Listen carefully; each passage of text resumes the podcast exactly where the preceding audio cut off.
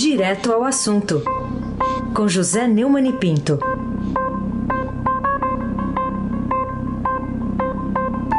E o Neumani é coisa. Vamos cantar. É coisa nossa. nossa. É coisa nossa. E o Heisen é coisa nossa. Bom dia. E a Carolina é coisa nossa. E o Neumani vem aí. É, vem aí, vambora. Colegas de trabalho do Neumani. Bom dia, Neumani. Bom dia, Raíssa Abac, o craque. Bom dia, Carolina Ercolim. Bom dia, Almirante Nelson. Bom dia, Diego Henrique de Carvalho. Bom dia, Afrânio Cruz. É, bom dia, família Bonfim. Ah, o Emanuel Alice Isadora.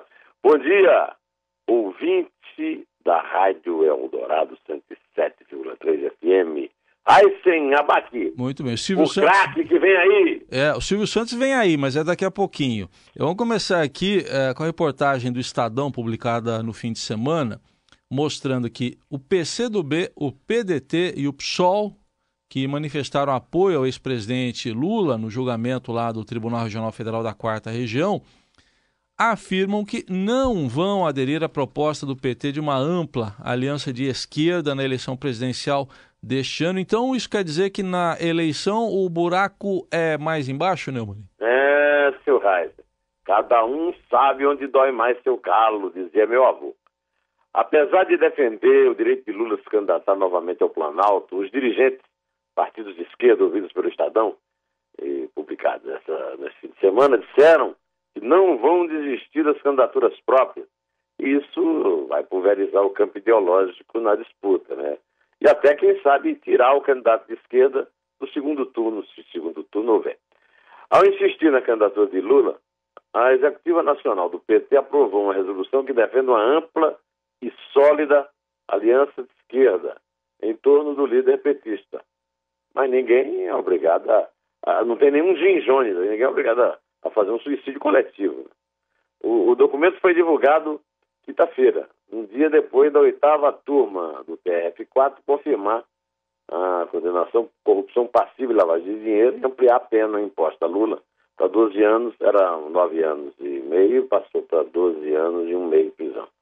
Com a condenação pelo colegiado, atender 3 a 0, unânime, a tendência é que Lula, líder nas pesquisas de intenção de voto, seja enquadrado na lei da ficha limpa fique inelegível. Há, inclusive, a possibilidade de ele vir a ser preso e também de vir a ser condenado em primeira instância de novo em março, na, no, no, famoso é, processo do triplex do Guarujá. Eu estou usando a palavra triplex porque, apesar de não ser reconhecida pela academia, está todo mundo usando como manda o, o, o, o uso comum. Isso está passando para frente mesmo. Né? Inclusive, o jornal Globo andou adotando também. O PT promete levar a candidatura do ex-presidente até as últimas consequências, mas os antigos aliados do PCdoB e do PDT não aceitam abrir mão das pré-candidaturas presidenciais da deputada gaúcha Manuela Dávila e do ex-ministro Ciro Gomes, que aliás foi ministro do Lula e da Dilma, respectivamente. O PSOL convidou para ser candidato à presidência o líder do Movimento dos Trabalhadores Sem Teto, Guilherme Boulos, que é ligado, muito ligado a Lula, esteve inclusive aí nessas manifestações todas contra a condenação dele. Se aceitar, Boulos repetirá a estratégia de voo solo, que o PSOL adota desde a fundação em 2004, fruto de uma dissidência da legenda petista, né? lembra? Luiz Helena, né? o Cezinha. Segundo Cid Gomes, que foi ministro da Educação, deu aquele bolo lá na Câmara, que foi governador do Ceará no, e também no, no, quer dizer, no, é irmão do Ciro, né? O, o, PT é um partido que sempre buscou hegemonia. Nunca tive a ilusão de que eles poderiam apoiar o Ciro. Se não for o Lula, eles vão lançar outro candidato. O PT quer lançar uma frente contando que o candidato seja deles. Tem sido a prática nos últimos anos. Quem disse isso foi o vice-presidente do PDT, líder da bancada no, na Câmara, o André Figueiredo. Na, é do Ceará também. Na avaliação de dirigentes desses partidos, e de todos nós, né, a decisão judicial na segunda instância da Operação Lava Jato piorou as condições para Lula se candidatar sem questionamento na Justiça Eleitoral. Com isso, eles acreditam, e nós também acreditamos, que o eleitor, em busca de nome de oposição ao governo, tende, tende a encontrar opções em outros partidos e não apenas de esquerda.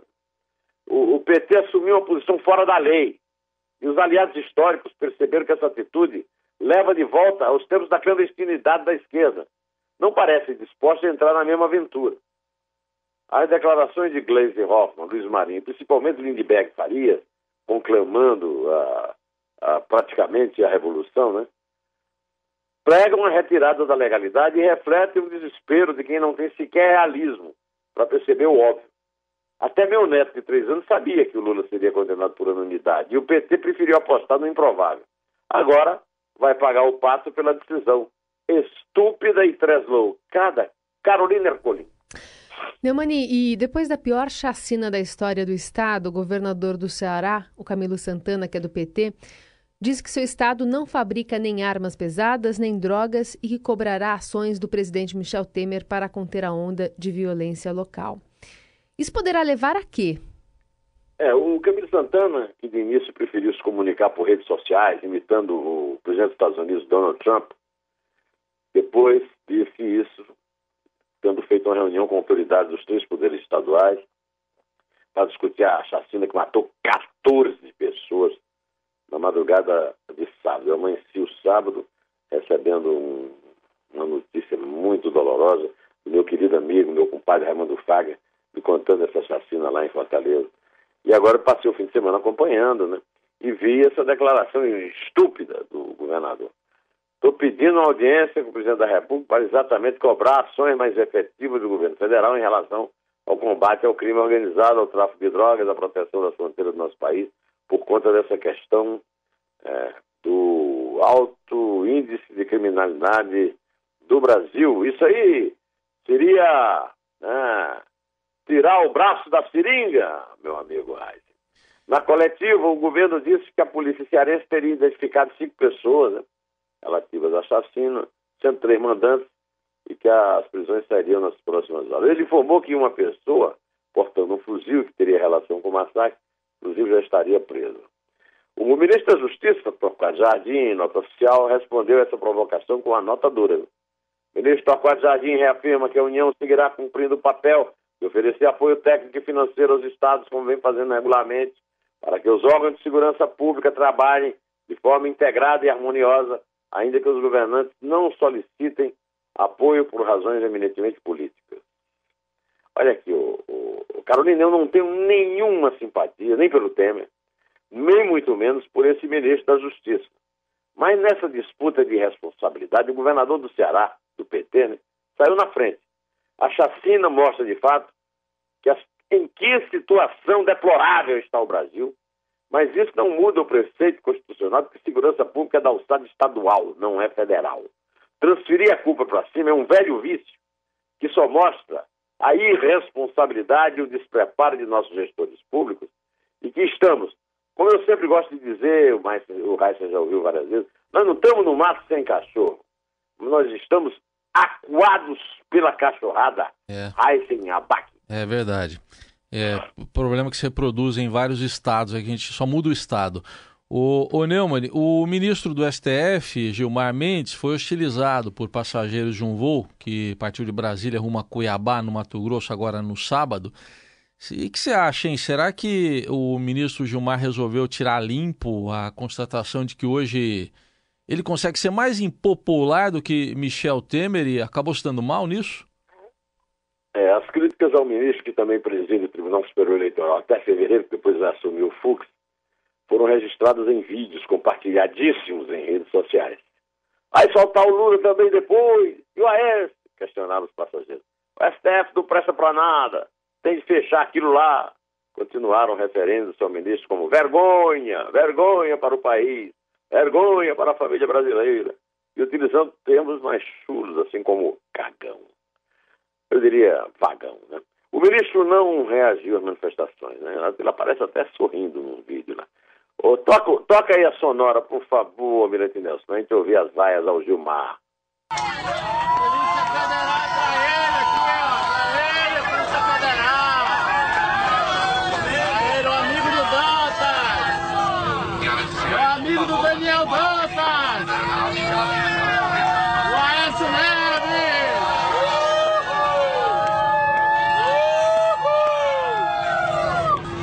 faz a gente parar na remota ainda pra ele descer, soltado. Revoltado. Gilmar! Bora,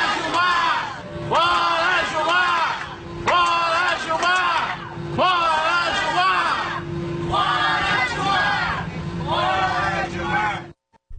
Um comissário comandante tiveram um sistema de som da, da aeronave que os passageiros desligassem equipamentos eletrônicos e ficassem sentados. Pelo visto, o Gilmar foi buscar lã e saiu tosqueado. Ele é identificado como Gilmar Deixa que eu solto Mendes e sua virada de voto na jurisprudência da prisão após segunda instância acirra o ódio da população contra ele com toda a justiça, até porque isso está se repetindo a ditadura, né, que fazia leis casuísticas, e o Supremo está repetindo isso para tentar evitar que o Lula seja preso. A população sabe muito bem que esse recuo na direção da impunidade, portanto da barbárie, é pior para a sociedade e só atende aos interesses do Lula e dos outros privilegiados amiguinhos dos ministros do STF, o Temer, o, o Aécio, foi citado aí no avião, é, o, o Sanei, o Collor, etc. Não adianta viver fugindo, Gilmar. Uma hora precisa enfrentar a realidade. E aí, doutor, é que a onça bebe água. Carolina Ercolim. Pois é, Neumani. Aliás, é, a gente também fala aqui sobre o outro assunto, que foi ao ar ontem a participação do presidente Michel Temer no programa Silvio Santos Nelson Volter, na tentativa de ganhar o jogo difícil da reforma da Previdência. A gente ouviu essa música de fundo, ó. Será que isso vai adiantar alguma coisa, Neumani? É, na entrevista, o Temer ressaltou a importância das colegas de trabalho sensibilizar os deputados para que eles votem a reforma da Previdência. Colega de trabalho é aquela expressão que o Heisen usou aí. É, eu sou colega de trabalho do Heisen na Carolina e o Silvio Santos é colega de trabalho do Temer. É a expressão que o Silvio Santos costuma usar quando se refere à plateia, toda composta por mulheres. Vamos ouvir o Silvio Temer, Almirante. Nós, se não aprovarmos a reforma da Previdência, nós daqui a dois, três, quatro anos, nós não vamos ter dinheiro para pagar aos aposentados. Essa é a verdade. É só Bom, isso. É isso mesmo. É só isso. Exatamente isso. Vai embora? Posso dar um dinheiro para você aqui? À vontade. Eu, eu vou fazer uma coisa que você faz com seus colegas de trabalho. Eu vou passar um dinheiro para você. Ganhei 50? Ganhei 50. Ganhei 50. Tchau, presidente. Tchau. Silvio Santos e o presidente tentaram ser didáticos, você percebeu aí, né? E traduzir a reforma para um público que não está acostumado ao noticiário político e econômico. É... Pois então, né?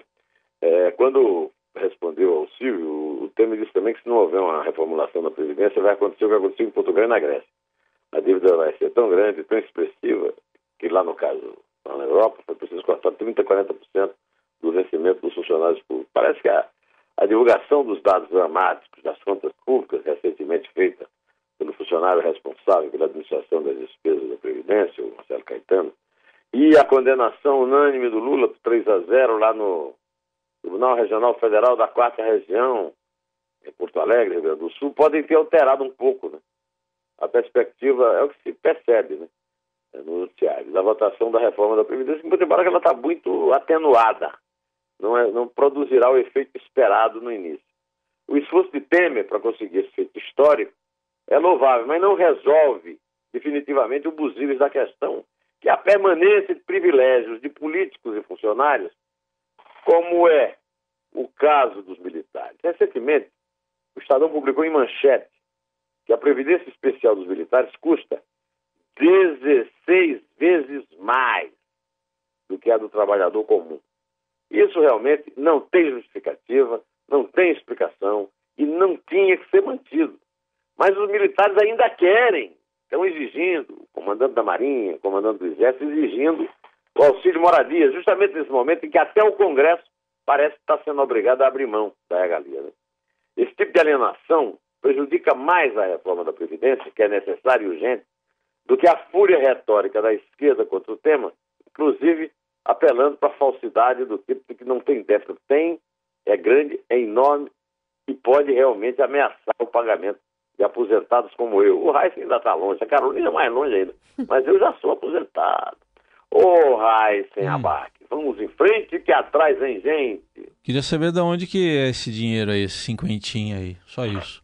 Se, é. se é dele mesmo? Queria saber.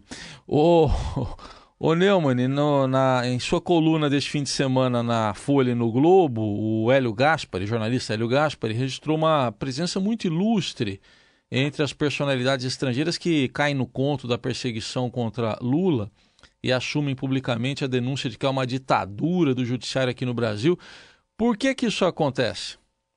A coluna do Hélio abre com a notícia: Lula tenta a velha mágica do medo da rua e encerra com uma nota cujo título é exatamente Daniel Ellsberg.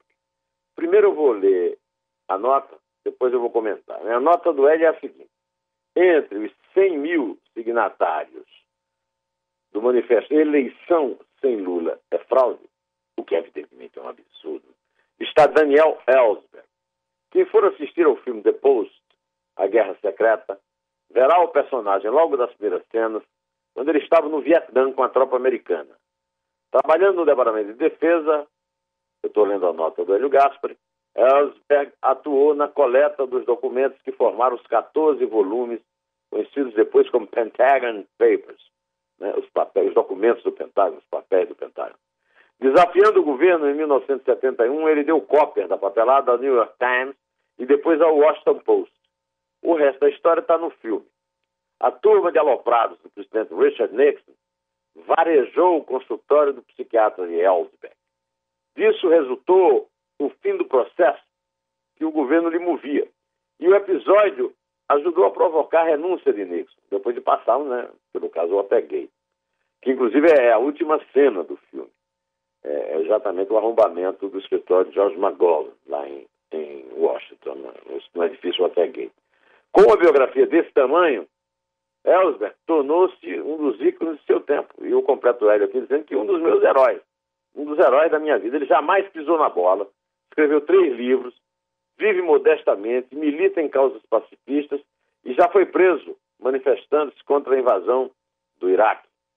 Antes de qualquer comentário, eu registro que Daniel Ellsberg é um herói de minha ju juventude justamente por causa de sua coragem em arriscar a pele para denunciar a cadeia de mentiras dos presidentes americanos Truman, Eisenhower, Kennedy, Johnson e finalmente Nixon, mostrando que essa história de fake news não é tão nova assim, nem que essa política de enganar a população com mentira, com discurso político, seria exclusividade de países pobres. Os ricos também mentem. Viu? Neste fim de semana eu vi depois e tive a mesma emoção de quando eu vi o clássico ET, do mesmo gênio Steven Spielberg. Trata-se do momento, além de um filme maravilhoso, emocionante realmente, trata-se agora né, do momento oportuno, porque a mesma liberdade de imprensa ameaçada em 1971 e, e, e decidida, ao contrário do que acontece no Brasil, graças Há uma sessão histórica na Suprema Corte dos Estados Unidos, em que a, a liberdade de imprensa venceu a pressão do Nixon por 6 a 3. A mesma liberdade de imprensa está em risco agora nos Estados Unidos de Donald Trump, que deixou de falar com a imprensa, que se comunica através de redes sociais, que até o governadorzinho lá do Ceará, o, o, o irresponsável do PT, está usando isso, né? em vez de se comunicar diretamente com o povo, atender a imprensa, da coletiva. E no Brasil, do PT, ameaçando controlar a imprensa caso empolgue o governo momento. O Lula acabou de prometer isso numa dessas maluquices aí. O Ellsberg está sendo ludibriado, está usando a boa imagem para propagar uma mentira. Não existe essa. Nem aqui, nem nos Estados Unidos. Não existe eleição sem fulano é fraude. Isso, agora, isso não suja a biografia do Ellsberg. Agora também, felizmente, nada muda entre nós. O, o Ellsberg não tem força no Brasil, não tem voto no Brasil, e apesar de ser meu herói, por exemplo, eu não vou aderir a, a, a, ao fato de ele ter assinado o manifesto de eleição sem Lula é fraude a essa é, teoria estúpida. Né? Eu hoje vou atender aqui a uma sugestão do nosso produtor, Diego Henrique de Carvalho, que anda. O, o Diego Henrique é muito jovem, mas também já foi caiu aí no, na sedução do Silvio Santos. Né? Já, já. Isabel, a minha mulher, eh, fez questão de que eu apresentasse, ao- apresentasse ao Silvio também, porque ela passou a, a, a, infância, a infância, a adolescência toda ouvindo o Silvio. E eu sou fã do Silvio. Eu, como meu amigo Boni, considero que o Silvio é o maior apresentador de televisão do mundo, embora também seja o pior dono de televisão do mundo. De qualquer maneira, como não é o dono de televisão que está em jogo, mas o apresentador, eu vou pedir que o Almirante Nelson então toque mesmo para valer. Ele deu, ele deu um, quando a Carolina perguntou sobre o Silvio, ele deu uma, assim, uma, uma palhinha, né, Nelson? Agora toca a música, Nelson.